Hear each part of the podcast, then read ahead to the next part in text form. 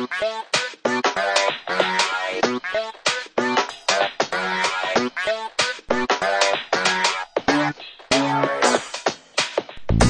ist Computers.net, Folge 07.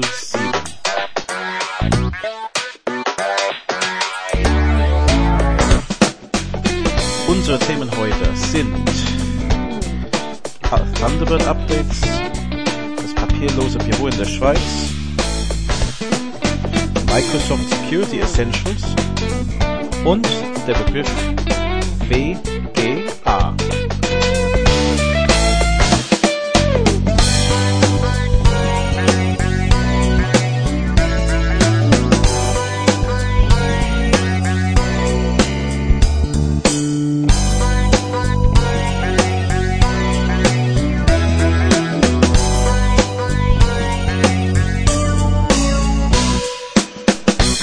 Hallo und herzlich willkommen zum Folge 07 von Computius.net, der Audiopodcast von Computius.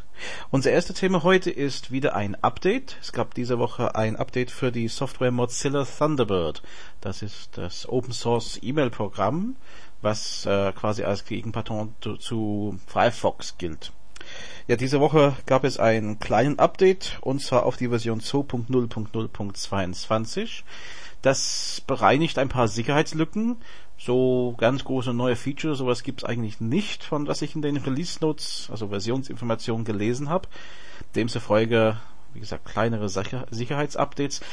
Sollten Sie trotzdem, wenn Sie mit Thunderbird arbeiten, installieren. Das geht in der Regel automatisch. Irgendwann wird es heruntergeladen, während Sie arbeiten und beim nächsten Start fragt er, ob er installieren darf. Machen Sie das ruhig denn äh, das ist schon wichtig, dass diese E-Mail-Programme ohne Sicherheitslücken arbeiten. Und dann habe ich diese Woche über etwas Neues gelesen, und zwar ein papierloses Büro in der Schweiz, das Konzept. Das ähm, ist vielleicht nicht so ganz Neues. Seit Jahren rede ich wenigstens vom papierlosen Büro, ohne dass das tatsächlich ähm, erreicht wird.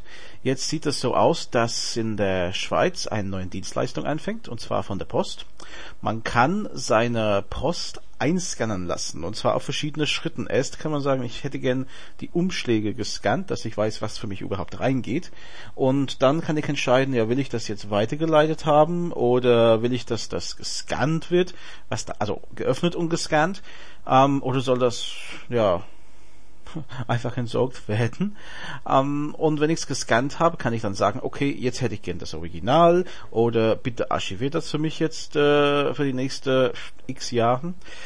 Hört sich alles sehr interessant an. Ich bin nicht sicher, wie das in äh, Deutschland dann mit Postgeheimnissen sowas ähm, handhaben wäre, aber ähm, es hat mir schon gewissen Reiz gegeben. Also wenn das in Deutschland wäre, würde ich es mir auf jeden Fall überlegen, weil dann hätte ich in meinem Computer, egal wo ich bin, auch theoretisch auch wenn ich verreist bin, hätte ich immer meine Post im Eingang äh, vom E-Mail und auch das, was sonst im Briefkasten landen würde. Das hat äh, auch den Vorteil natürlich, der Briefkasten läuft nicht voll oder wenn irgendwas Wichtiges ist und ich warte drauf, habe ich es natürlich auch unterwegs ähm, per E-Mail abrufbar und nicht äh, erst, wenn ich nach Hause komme oder wenn jemand mir das einscannten zuschickt.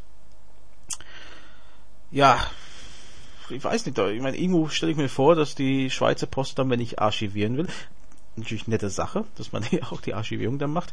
Ähm, ich will archivieren und das äh, alles bei denen irgendwo sein muss. Das heißt, meine Originalpost keine Ahnung, in äh, irgendeiner großer Halle oder unterirdisch äh, gelagert wird, so lang wie ich dafür letztendlich zahle, denke ich.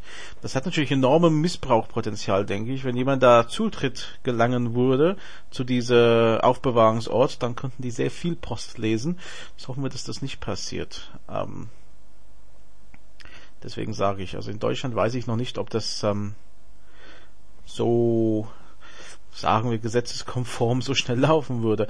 Sollte die Deutsche Post aber Interesse daran haben, das mal zu machen, also ich hätte vielleicht Interesse daran, Pilotkunde zu werden. Es gab vor ein paar Jahren von Microsoft ähm, einen Versuch, in den äh, Antiviren- bzw. Sicherheitssoftwaremarkt einzusteigen mit einem Produkt namens Windows Live OneCare. Das ähm, habe ich damals gehört. Ich glaube, im Einsatz habe ich es noch nie gesehen.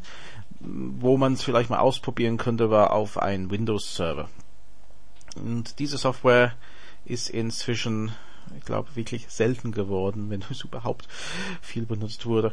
Ähm, jetzt versucht Microsoft wieder. Also es gab eine Möglichkeit jetzt in einige Länder einer Testversion von dem sogenannten Microsoft Security Essentials zu herunterladen.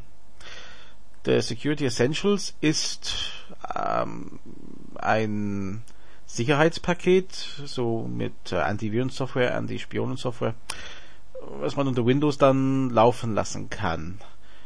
Das äh, bringt natürlich interessante Gedanken mit sich, weil auf der einen Seite wird Microsoft oft kritisiert, dass sie nicht genug für die PC-Sicherheit machen.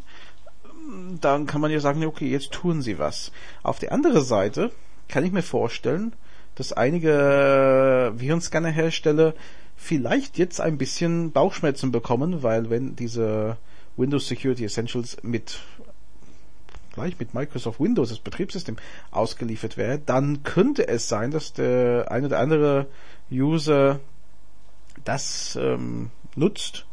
Ich weiß nicht, ob es kostenlos wird, ob ich da vielleicht was abschließen muss. Die nutzen das, äh, statt was anderes zu kaufen. Das ist ähm, momentan so, wenn man bestimmte PCs in einige ähm, Händler kauft, ähm, ist sehr oft ein Virenscanner schon drauf und viele registrieren einfach diese Virenscanner, weil die Meldung sagt, in 30 Tagen geht's nicht mehr oder 60 Tage, bitte registrieren und ja, viele machen das und zahlen und haben nicht unbedingt meiner Meinung nach den besten Virenscanner dadurch, weil in dem Rahmen keine Beratung stattfand, was der beste Virenscanner für diesen Zweck wäre. Und die Gefahr sehe ich dann dass einige Virenscanner-Hersteller denken, das könnte bei Microsoft genauso passieren, wie es schon mal der Fall war mit dem Media Player. Media Player ist ja auch ein Teil von Windows, aber es gibt ähm, nach vieler Gerichtsverhandlungen und äh, Regeln von der EU und was es alles nicht gab, ähm, die Möglichkeit einer Windows-Version, also XP-Version N zu kaufen, die dann ohne den Media Player ausgeliefert wird. Es ist eine Sache, die man tatsächlich kaufen kann, nur wenn die Hersteller von den PCs das nicht gleich mit ausliefern, sondern den normalen XP nehmen, dann ist natürlich der Media Player so weit verbreitet wie sonst vorher und daher sind es halt nur die, die Update-Kunden oder die, vielleicht die Systembilder, die da auf diese Version eng gehen. Das werden wir dann sehen, ob Microsoft mit dieser Software äh, vielleicht die Kritik ausräumen kann, dass sie nicht genug tun. Ich bin aber gespannt, was dann von den Herstellern von der Virensoftware oder auch Firewall-Software kommt. Ähm, eine von den Antivirenherstellern hat beim Kommentar ähm, gegenüber, ich glaube, es war die BBC News, gesagt, ähm, dass eine Microsoft-Lösung nicht so gut sein könnte wie eine aus ähm, dem Hause einer Antiviren-Software-Hersteller, weil letztendlich sie damit 24 Stunden damit beschäftigt sind, diese Software immer weiterzuentwickeln und haben nur diesem Produkt als Kernprodukt. Und für Microsoft ist das ähm, halt ein Zusatzprodukt für den Betriebssystem und dadurch könnte es nicht so gut sein, war die Theorie. Ähm, das lasse ich im Raum, ob das äh, wirklich so ist. Das werden wir dann sehen, wenn wir die Software auch mal in Deutschland testen können. Zum Schluss heute habe ich eine Frage aus dem Forum. Wir haben Frage des Tages diese Woche gesetzt und zwar, was ist WGA?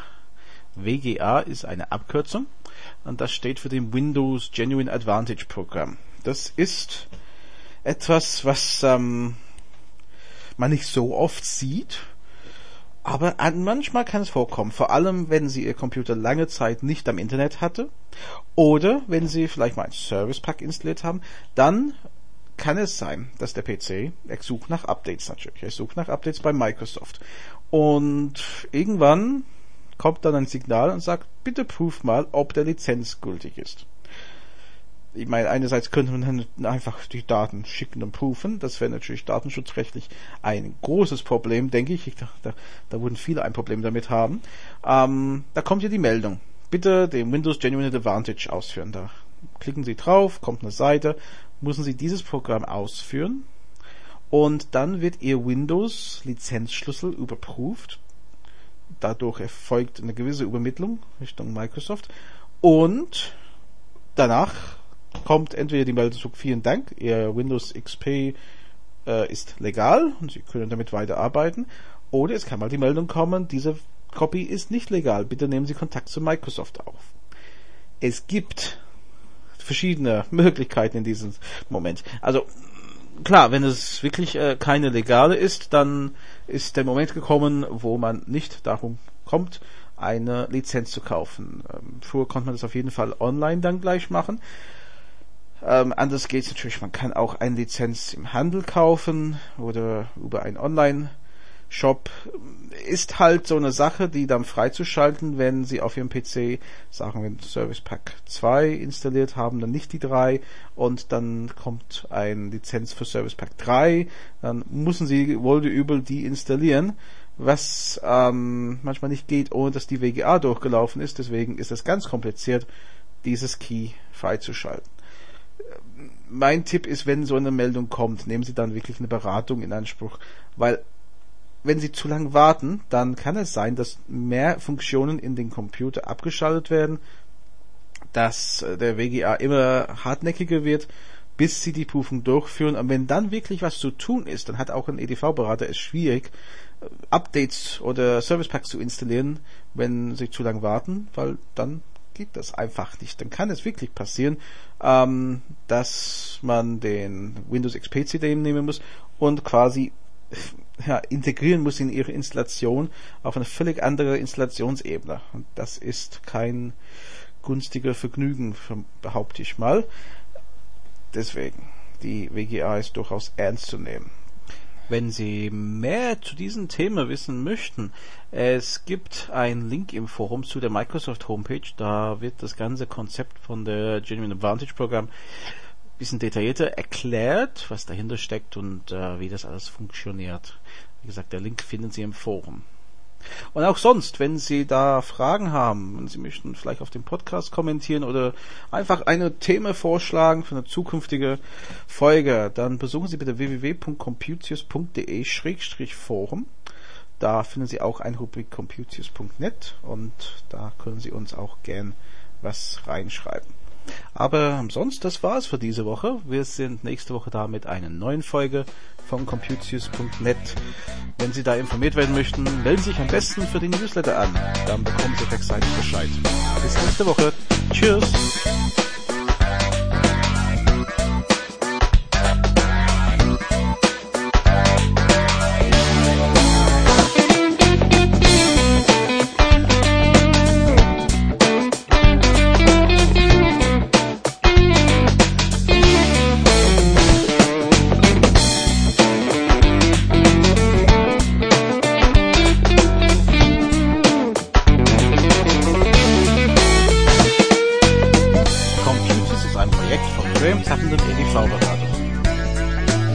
Anhalt, Bremerhaven in 61440 Oberursel.